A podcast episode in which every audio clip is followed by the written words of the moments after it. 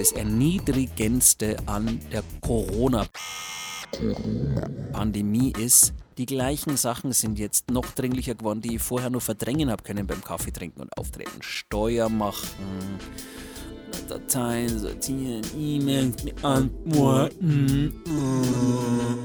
Aber es ist natürlich auch sehr praktisch. Ich kann jetzt alle Unzulänglichkeiten auf die Pandemie schieben. Ich hab so viel, ich hab so viele Ideen gehabt. Dann macht das wie ein Strich durch die Rechnung hier. Scheiße. Jeder krattelt daheim rum und jeder muss auf seinen eigenen Vorteil schauen. Jeder versucht gerade, dass er seine 3,50 Mark irgendwo zusammenkratzt. Kein Geld, ne, erstens. Zweitens, dauernd Homeoffice, mit Deck auf dem Kopf und keinen Kontakt zu Menschen.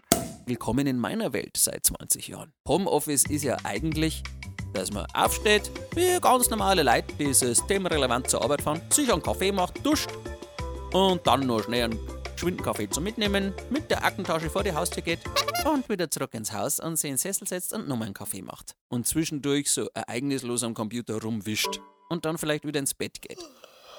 Während Corona hat es alles mehr Gewicht gekriegt. Ist ja was anderes, ob ich daheim faul auf der Couch sitze oder ob ich faul daheim auf der Couch sitze und draußen würde